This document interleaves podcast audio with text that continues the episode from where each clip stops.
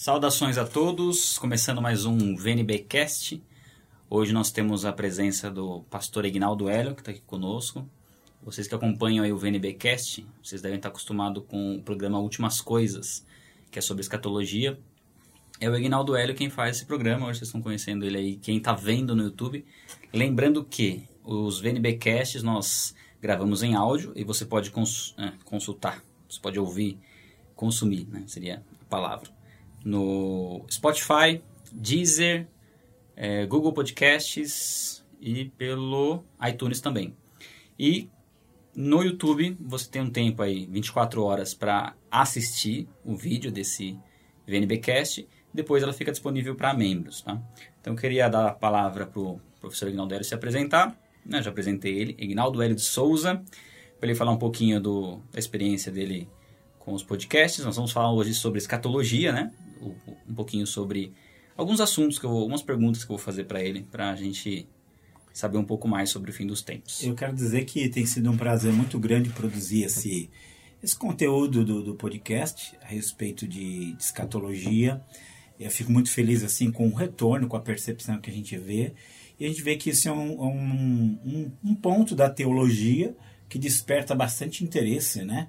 Tem vários pontos assim que, as, que a gente percebe a, aquela empolgação das pessoas em, uhum. em, conhecer. E eu acho que a gente falar a, a Bíblia ela lança ela lança luz é, sobre o nosso futuro. Só que a gente tem que pensar que esse futuro já começou muita coisa já começou né? É por aí. Normalmente o assunto de escatologia né de coisas dos últimos dias ele desperta muita curiosidade e tem muita muita teoria da conspiração também, né? Tem. Assim, fatos que acontecem no mundo. Não, isso aqui é o anticristo. Me perguntaram esses dias se o presidente da França era o anticristo. Ele é, é, da, ela é a bola da vez agora. É, cada hora é, tem um, né? É. Eu creio que isso deve ter vindo até desde Hitler, né? É. Ou antes dele até já. Antes, né? Sim, antes. sim, com certeza. Mas, mas você sabe que o meu comentário sempre, a gente pensa que é uma coisa negativa. É claro que qualquer ilusão é ruim, né? Mas você percebe uma coisa, Esdras, que as pessoas elas estão atentas. Opa, será que não é? Uhum. é? É mais, eu acho que é mais positivo ficar, será que não é? Do que ser e você não ignorar, né? ignorar. Uhum.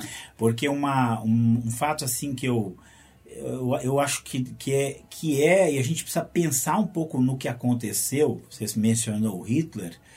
É, uhum. Hoje a gente olha o Hitler, qualquer pessoa que estude um pouco de história dele, vai falar, nossa, aquele indivíduo era o. Quando, era quando, o anticristo. É o anticristo, né? é. É um pré-anticristo. É, e aí a, a grande tragédia que a gente pode pensar é que na época você teve inúmeros cristãos que, que não que, que viram nele, não é que não viram nele o anticristo, é, o chamaram de Salvador. Falaram uhum. que ele era a pessoa que Deus mandou para salvar a Alemanha, que agora teriam, eles teriam que se sujeitar ao Führer, né, que é o líder deles. Então você veja bem que as pessoas elas estavam exaltando alguém que hoje, hoje claramente se enxerga como um, uma espécie de prévia né, do, do anticristo. E, e cadê os, os pastores com a Bíblia na mão? Você tinha, e é, isso tudo tem a ver com, isso tudo tem a ver com, com a teologia. Né? Então, você tem uma, uma teologia que não prevê um anticristo, que não destaca esse ponto, que você acha que tudo vai melhorar, que tudo vai ficar maravilhoso, uhum. vai ser tudo bom. Daqui a pouco aparece um camarada que pega economia ruim, começa a fazer ficar bom, começa a dar comida, começa a dar um respeito, começa a falar em dignidade. Aí tu, não, então ele, essa melhora é ele que está trazendo. Enquanto você tinha, do outro, inclusive do outro lado do, do Canal da Mancha, você tinha na Inglaterra, você tinha outras pessoas que tinham uma, uma escatologia e que previa a vinda do anticristo, que uhum. sabe que ele vem. E quando veio o rei, falou, é ele. Né? É, se encaixava, se né? Encaixa, se encaixava no perfil. perfil. Então eu penso, eu, eu vejo assim, é, sei que tem os alardes, né, os falsos alardes, e a gente tem que ter equilíbrio nas coisas, mas por outro lado a escatologia ela nos dá uma, uma mas qual prática. que é, assim, na sua visão, qual seria o principal aspecto para a gente entender que está próximo à volta de Cristo? Assim, qual seria o principal? Se você fosse enumerar, vai, os três, os três principais. Assim. Então, se fosse para falar os três principais, ficou mais fácil, né? É, um deles eu colocaria como o, o, trabalho de levar o evangelho a todas as nações. Uhum. Não, esses três, assim, não, não é necessariamente a ordem, mas, então. primeiro, hoje você tem o evangelho chegando àquilo que a Bíblia fala, né? todas as etnias da terra. Quando a gente pensa em Mateus 24, 14, Jesus ele fala: esse evangelho será pregado para todas as nações, uhum. para todo mundo, para testemunho de todas as etnias, então virá o fim. Uh, ou Jesus fala, né, de pregar o evangelho a cada etnia, é, estou com você todos os dias até a consumação dos séculos. Uhum. Há uma, uma, até a gente pensar, nós estamos aqui como igrejas para quê? Nós estamos aqui para proclamar a salvação que Sim. ele realizou. Proclamar para quem? Proclamar para todas as etnias da terra. E hoje, eh, você estatisticamente falando, as, as etnias da Terra elas já estão sendo alcançadas. Sim. Talvez faltem bem poucas. Até a tecnologia, né, a comunicação hoje em dia, a gente é, com a internet o ela cria. É o que você tem são tribos é, primitivas, né, grupos mais primitivos que você não vai alcançar com a internet. E você, aí uma coisa que eu acho interessante, uhum. antes de ir para os outros dois uhum. pontos, é, quando eu normalmente dou palestras sobre, sobre isso, uhum. e aí alguns gostam de dizer assim, ah, então ainda faltam algumas etnias, então não precisa me preocupar. Né? Mas isso é um engano, eu vou dizer por quê. Porque, de fato, nós nunca vamos ter uma, uma visão exata de qual etnia falta. Aí eu dou o exemplo. Você chega no norte da África hoje, o norte da África ele é islâmico. Você tem muitas etnias lá que o evangelho não está lá presente. Lá. Mas o islamismo, ele chega lá no, sétimo, no século VII e, e aquel, toda aquela região do norte da África já era cristã. Em outras palavras, o evangelho chegou neles em algum momento da história. Jesus disse, nunca disse que tinha que chegar em todos simultaneamente, uhum. só disse que tinha que chegar em todas as etnias. Então, por mais que haja estatísticas e pesquisas, e que hoje nós temos uma visão bem mais clara de quais etnias faltam, isso não significa que a gente sabe exatamente. Né? Então, por exemplo, é, agora, vamos dizer que é a predominância ali é islâmica. Isso. Mas o evangelho já, já tinha chego, só que ele foi... Depois sobreposto, sobreposto mas, mas ele chegou. Mas chegou, é. tinha. Então Sim. isso pode ter acontecido com muitos, em vários muitos lugares. Povos. Né? É. Muitos povos, ah, aquele povo não foi alcançado. Não foi hoje. Mas uhum. em algum momento da história, aquela etnia. A mensagem já chegou. Já chegou. Ah, então, isso é um ponto da gente pensar. É. Então, acho, mas essa, essa coisa do evangelho indo para os quatro cantos da terra é um, um sinal. Uh, um outro que, eu, que, que para mim é bastante forte, que eu trabalho bastante com o tema, que é Israel.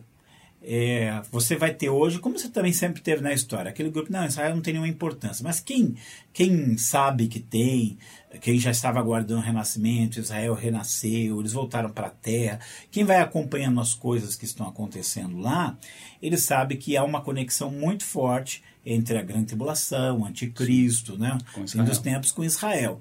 E, e, todo o desenvolvimento de Israel, inclusive a própria construção do templo, que hoje tem já existe o Instituto do Templo trabalhando com tudo pronto para fazer o templo. Isso tudo são demonstrações do quê? De que as coisas estão caminhando naquela direção que uhum. nós temos biblicamente. Então Israel seria o segundo. O terceiro, que, que assim tem me incomodado bastante, é que hoje você tem um discurso só voltando, voltando um pouquinho Israel.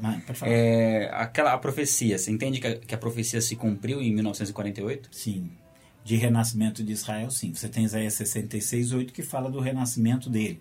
Você tem inúmeras profecias que falam do retorno dele. Sim. Você tem a profecia de Amós 9, 14 e 15, em que inclusive ele fala da, das cidades sendo reconstruídas né? uhum. né? e de todo desenvolvimento agrícola.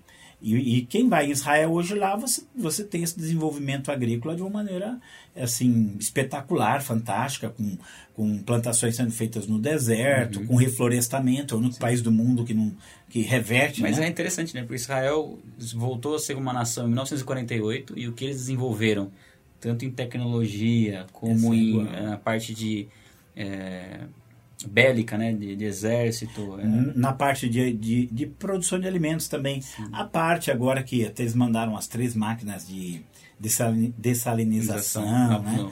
No, no é, então isso é, a gente sabe, é, a gente sabe que não significa que às vezes a gente fala de Israel e as pessoas pensam que a gente acha que tudo lá é perfeito. Não é que tudo lá é perfeito é, mas os sinais eles vão se cumprindo ali, uhum. né?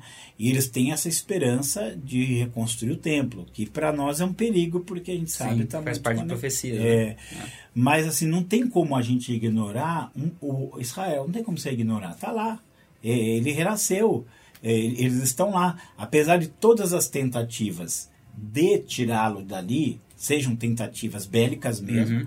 como tentativas é, argumentativas ou críticas, né? Trabalha, hoje área- trabalha política. muito, é, se trabalha muito, até hoje não se conseguiu isso. É, Uma das promessas de, de Amós 9,15 era: Eu os plantarei na sua terra e não serão mais arrancados da terra que eu lhe dei, diz o Senhor. Uhum. Então nós estamos. Isso aí para mim é um- uma coisa muito forte. Você, não tem, você hoje não tem como ligar. Você liga. Você não passa muito tempo sem ter uma notícia de Israel. Verdade. Né? E é um país minúsculo ali. minúsculo de, de nada, né?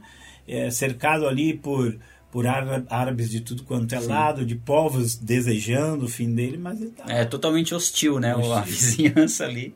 Né? fora os que estão dentro que Fora também são estão dentro, hostil, né? é. Então, assim, não há como ignorar isso. Eu falo assim, ah, não tem como você ler a Bíblia e você não vê que esse elemento, o elemento Israel está lá, né? O elemento Israel está lá. Então, esse é, esse é o Esse seria o segundo, É. tá. Aí o terceiro, que é óbvio que é uma coisa que leva mais tempo para você verificar, mas é olhar o mundo como um todo. Uma das coisas que a Bíblia ela vai falar muito é da vinda de um, de um personagem que a gente chama de anticristo, mas que ele tem outros nomes na Bíblia, outras referências na Bíblia, e ele como um governante mundial. né? Você tem ali, você tem principalmente em Apocalipse 13, eu, eu falo assim que Apocalipse 13 foi uma passagem que escatologicamente marcou minha vida quando eu fui fazer jornalismo em 96, 97, e você começa a aprender sobre política, você começa a aprender sobre economia, sobre comunicação. É, você começa a ver o mundo assim ah, de, de uma maneira mais ampla. E aquilo foi porque você tem dentro do capítulo 13 de Apocalipse uma série de elementos que você pode fazer um- uma conexão com a, com a situação política muito forte. Então você tem um líder, é, você tem um líder que se destaca, esse, ele, esse líder ele se destaca, inclusive belicamente, ninguém consegue pelejar contra ele. Ele controla a economia, ele puxa para si um- uma adoração. né? E ele fala assim: foi lhe dado domínio sobre todo povo, tribo, língua e nação. Então você percebe assim, independente que o Apocalipse é rico em detalhes, em digamos assim, divergências em certos pontos, mas quando a gente pega assim começa a ter uma visão geral, a coisa começa a fazer sentido. Né? Eu, Então o anticristo seria um líder político. político. O falso profeta seria um líder ser religioso. mais, mais religioso, né? Você tem aí a, a conexão. Então não tem como, por exemplo, não tem como você ler aquele capítulo e na época assim não relacionar com Hitler. Porque você tem um, indivíduo que recebeu adoração, você é um indivíduo que ele, ele foi de fato ali adorado. Tinha todas as Tinha características. todas as né? características ali. Eu tenho inclusive uma obra há muito tempo ainda, preciso em algum momento lançar, que tem bastante coisa feita, mas sobre isso para ver os, os pontos, às vezes alguns detalhes interessantes. Então você vê assim essa, que essa, essa possibilidade ela existe. E pense, a, lá você tem um controle tecnológico. Tem uma imagem que se mexe, é, ela vê quem não adora, é, se tem uma, um controle financeiro, se você não tiver aquela marca, você não compra nem vende. Quer dizer, hoje você tem todas essas coisas, a possibilidade tec- tecnológica hoje você tem. Né?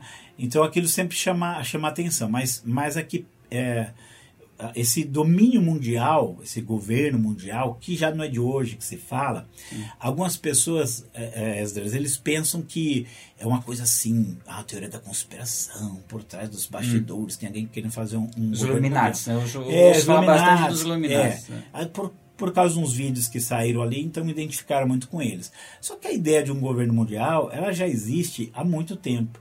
É, Tem uma série de pensadores, desde o século desde o século XVIII para cá, principalmente, desde o iluminismo para cá, que eles pensam como que nós vamos fazer um governo mundial.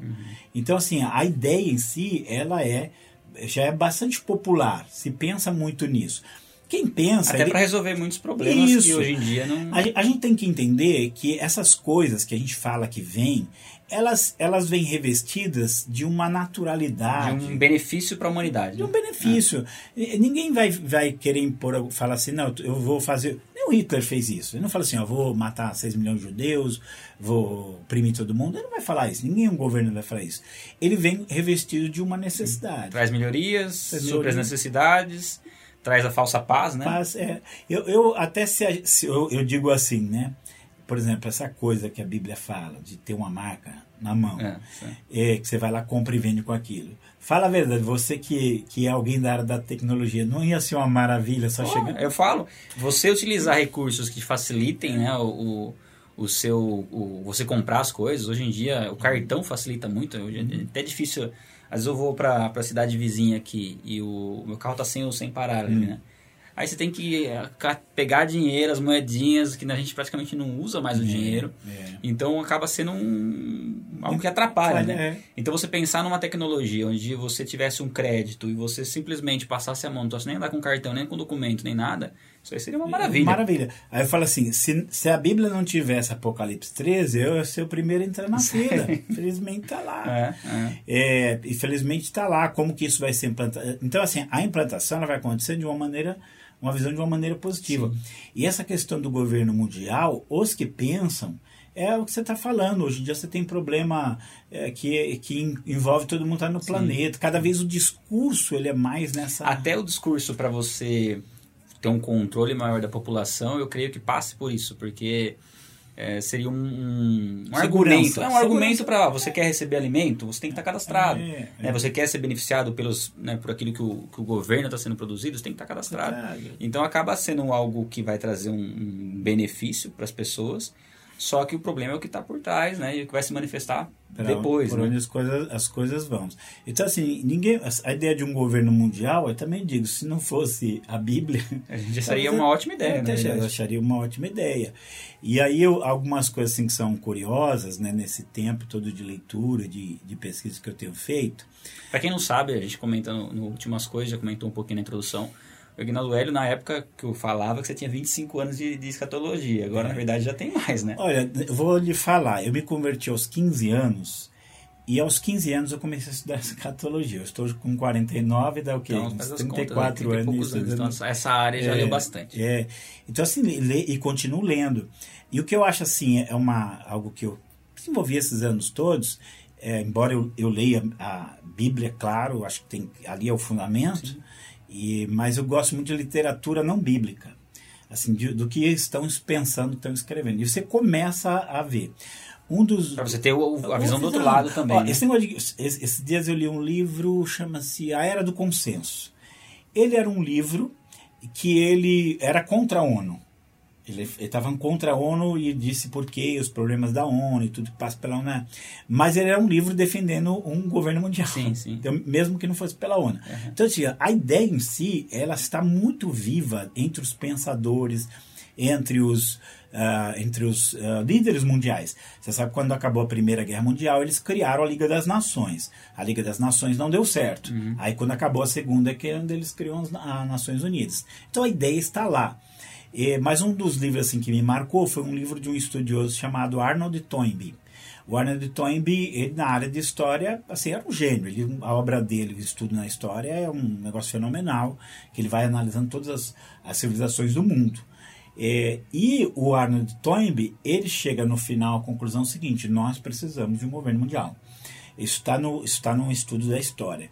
Mas ele, na década de 70, ele lança um livro chamado é, A Sociedade do Futuro. A Sociedade do Futuro você se assusta, porque ele fala claramente, nós temos Que, é, que ano que foi? se- década de 70, talvez 75, 76, que faz, se eu não me engano, por aí pouco depois ele faleceu.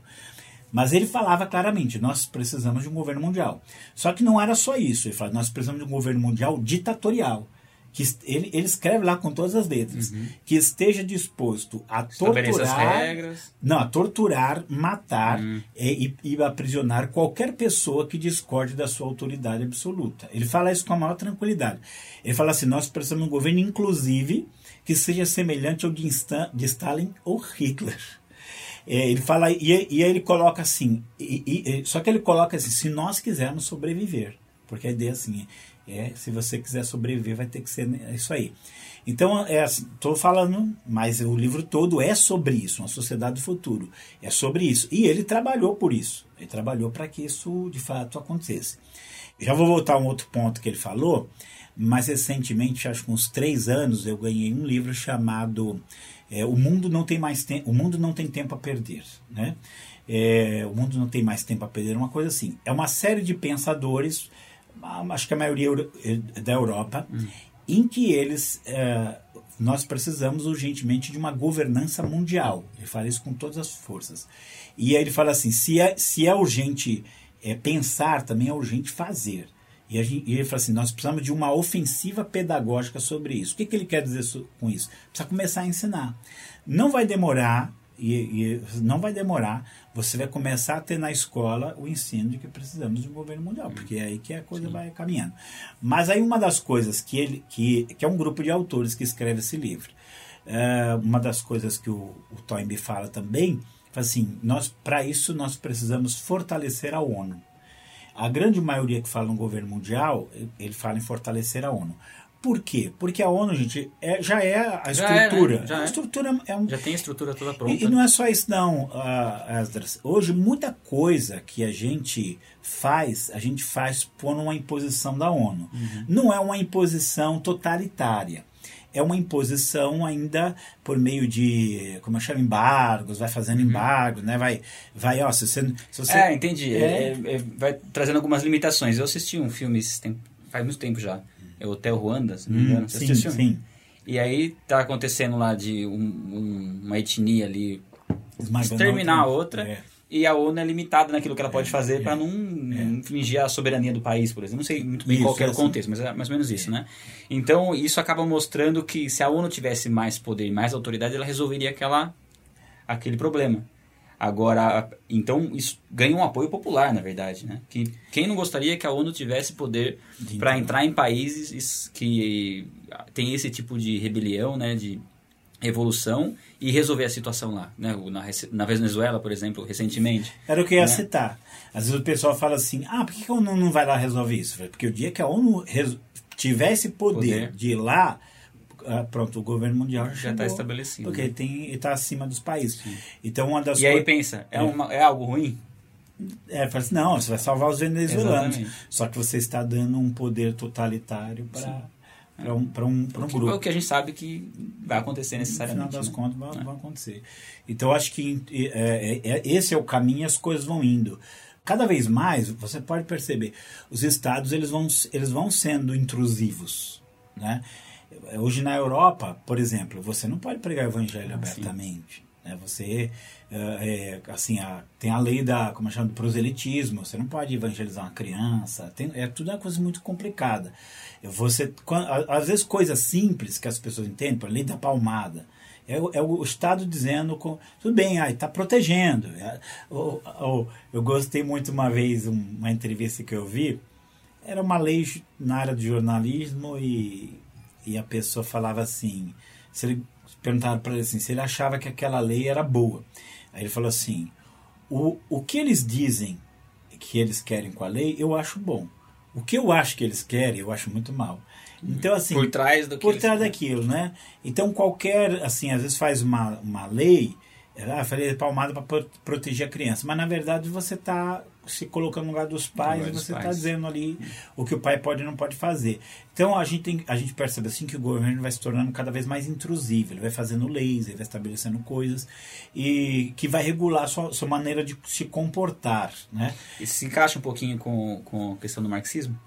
Ah, essa aí foi puxar, é. a gente vai longe, né? Sim. Até porque Uh, outro momento aqui a gente gasta um Sim, tempo para falar. Na né? verdade, essa primeira conversa que a gente está é. tendo sobre escatologia, a ideia era fazer, conversar com, com o professor Ignaldo Hélio, de um livro que ele lançou, Marxismo Selvagem, eu tenho ele aqui, Vou mostrar para vocês. Uhum, a gente vai fazer uma dessa aí, vamos lá. E aí a gente vai fazer um bate-papo sobre esse livro aqui. Eu tô lendo ele, eu queria ler todo o livro antes, né, pra gente conversar, mas já tem muita coisa interessante que eu li. Mas isso que você citou, vou até, até puxar no gancho todo, né?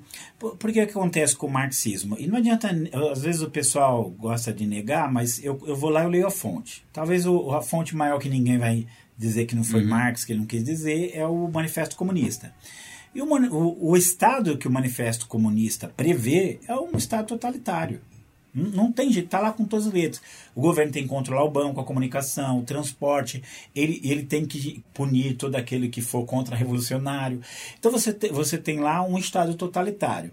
quando eu li esse livro que eu mencionei aqui, a Era do Consenso, o autor, inclusive, ele fala, ele, ele entra nisso e ele fala assim, olha, os comunistas eles gostam de dizer que o que aconteceu lá com Stalin, o que aconteceu nos países comunistas, foi um desvio do que Marx propôs. Ele falou assim, de jeito nenhum. O que aconteceu nesses países foi exatamente o que Marx propôs, que era esse Estado totalitário. Então é onde, onde assim, a gente vai acostumando com a ideia do, do Estado ter essa liberdade toda para falar. E o que, o, que, o que, que você tem lá no Apocalipse 13? Você tem um governo totalitário Sim. que te pune é, que te obriga a ter um determinado tipo de comportamento, senão você. Né? Então não, não tem como você é, escapar disso. Aí, vamos, aí a gente vai cair talvez no livro clássico, que eu acho que todo, toda pessoa que estuda escatologia ele tem que ler, que é o 1984 de George Orwell. É, aquele livro. livro. Oi? Você já comentou uma vez? É muito, eu vou comentar muito porque, inclusive assim, não é só que é um governo totalitário ele vai. Porque na época, quando, quando o George Orwell escreve, isso é 1948, né? É, ele está querendo retratar o governo do Hitler e do, do, do Stalin. E ele, e ele coloca certas coisas ali que você vai ver sendo utilizadas hoje para realmente manipular as coisas. Manipulação de linguagem, manipulação de história, manipulação de hum. informações, né? Você é, é cada vez é, você você concentrar tudo na sua mão.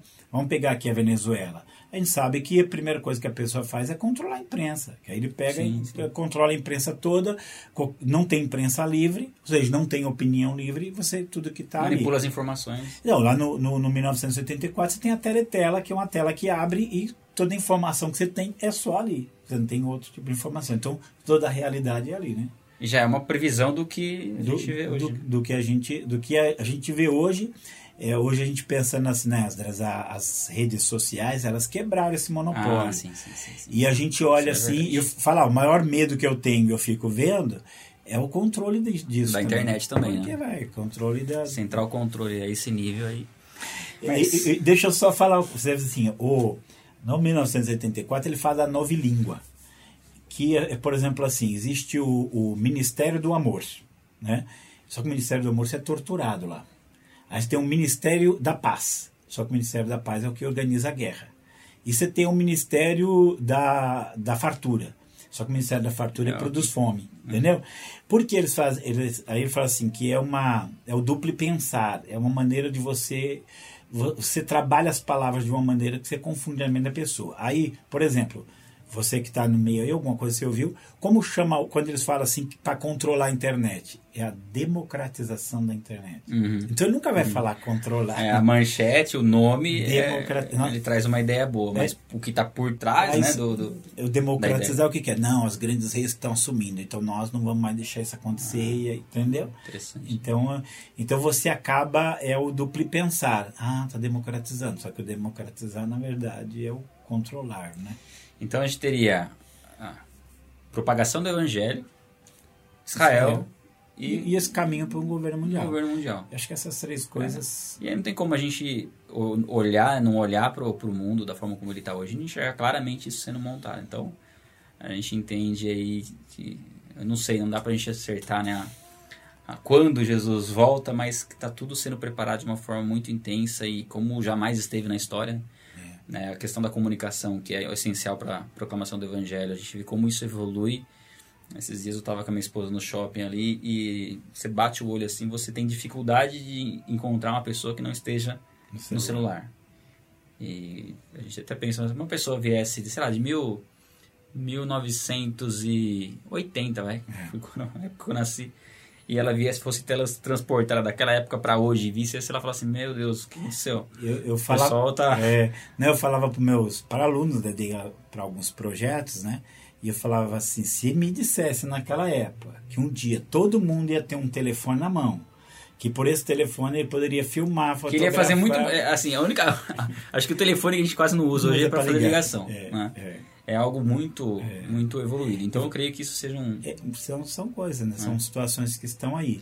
Então assim é, é óbvio que eu, a gente não quer criar alarde nem nada, mas Jesus mandou ficar atento, né? Para ver de que eu, eu tenho predito.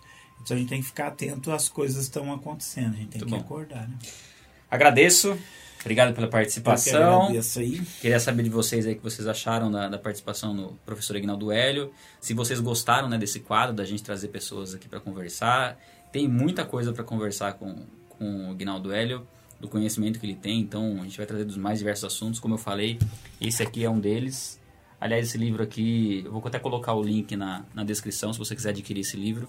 Eu comecei a ler ele e, assim, eu conhecia pouco a respeito do marxismo, do comunismo, do socialismo.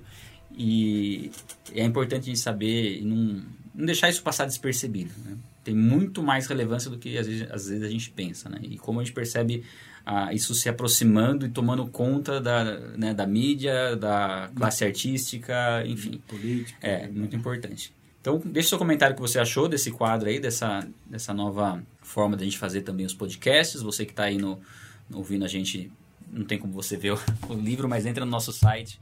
O link vai estar lá, deixe seu comentário. Valeu, um abraço. Deus abençoe. Até mais.